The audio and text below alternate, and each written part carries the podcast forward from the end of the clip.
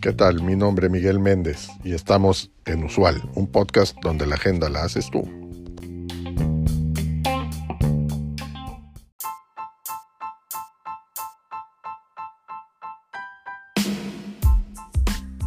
Como director ejecutivo, debo crear un entorno en el que los colaboradores se sientan seguros para tomar riesgos y ser creativos, ya que esto es esencial para que la organización sea innovadora y con ello se mantenga competitiva en el mercado.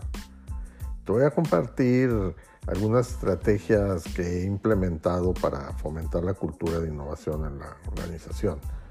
La primera es reconocer y recompensar a los empleados por ideas creativas y por asumir riesgos calculados.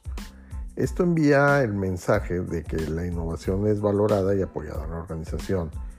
Por ejemplo, periódicamente otorga un premio al empleado más innovador o al equipo más innovador. Otra más es que los colaboradores tengan tiempo dedicado a pensar en nuevas ideas y desarrollar soluciones innovadoras. Eso significa asignar un cierto porcentaje de tiempo de la jornada laboral a la innovación o eh, y o, perdón, a crear oportunidades para que los colaboradores participen en proyectos de innovación. Por ejemplo, asignar un 10% de la jornada laboral para que sea dedicada a la innovación. Y durante este tiempo, pues los, los colaboradores pueden trabajar en cualquier proyecto innovador que les interese. Otra más es eh, que regularmente la innovación surge de la colaboración entre personas con diferentes perspectivas y experiencia. Por lo tanto, es importante crear oportunidades para que los colaboradores de diferentes áreas trabajen juntos en proyectos. Por ejemplo, crear un programa de mentores que conecta a los colaboradores experimentados con los novatos. Aquí también los mentores pues van a ayudar a desarrollar las ideas que sean innovadoras para llevarlas a cabo. Y otro más es que los líderes de la organización eh, creen un entorno en el que los colaboradores se sientan seguros para compartir sus ideas y asumir riesgos.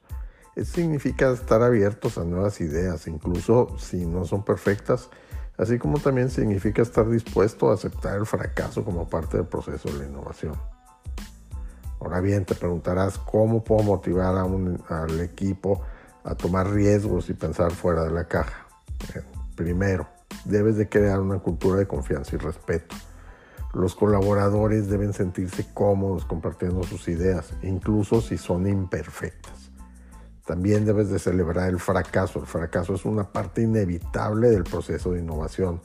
Es importante celebrar los fracasos como oportunidades para aprender y crecer. También debes de fomentar la experimentación y el aprendizaje. Los colaboradores deben tener la oportunidad de experimentar con nuevas ideas y aprender de sus errores. Además, debes empoderar a tus, colaboradores para que tomen decisiones. Ellos deben sentirse cómodos tomando decisiones incluso si no son perfectas. También te comparto cómo lo que puedes hacer para crear una cultura de innovación en tu empresa. Lo primero es comunica la importancia de la innovación a todos los niveles de, de la organización. Los colaboradores deben comprender que la innovación es fundamental para el desarrollo de la organización. Debes crear oportunidades para que los equipos colaboren y compartan ideas. Los colaboradores deben tener la oportunidad de trabajar juntos en proyectos de innovación y aprender unos de otros. También debes de proporcionar los recursos necesarios para innovar. Esto podría incluir tiempo, dinero, acceso a herramientas y capacitación.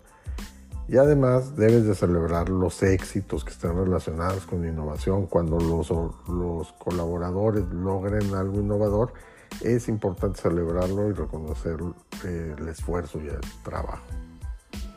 Como siempre, déjanos tus comentarios en el, en el cuerpo del episodio o en nuestras redes sociales, eh, comentando en esta ocasión cómo has motivado tú a tus equipos a tomar riesgos y pensar fuera de la caja.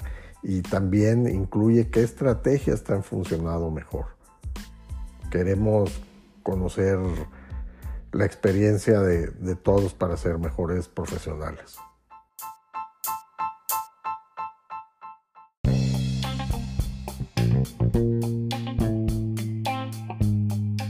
Gracias por acompañarnos en este episodio. Te recuerdo seguirnos y darnos like. Es de suma importancia para el desarrollo de este proyecto. Así como también te pido que nos dejes tu mensaje de voz en el cuerpo de este podcast con el tema que quieras que tratemos en los siguientes episodios o que nos envíes un mensaje directo en nuestro Twitter arroba usual un podcast. Hasta la próxima.